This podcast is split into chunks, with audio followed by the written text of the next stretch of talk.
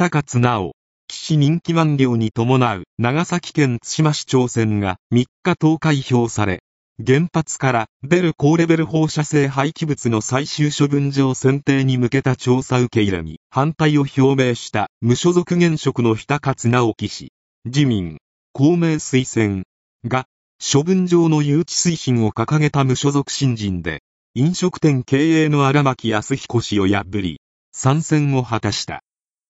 Tsushima Mayor Naoki Hidekatsu, who opposed accepting a literature survey to examine whether the city is suitable for hosting a final disposal site for high-level radioactive waste from nuclear plants, won a third term in Sunday's mayoral election.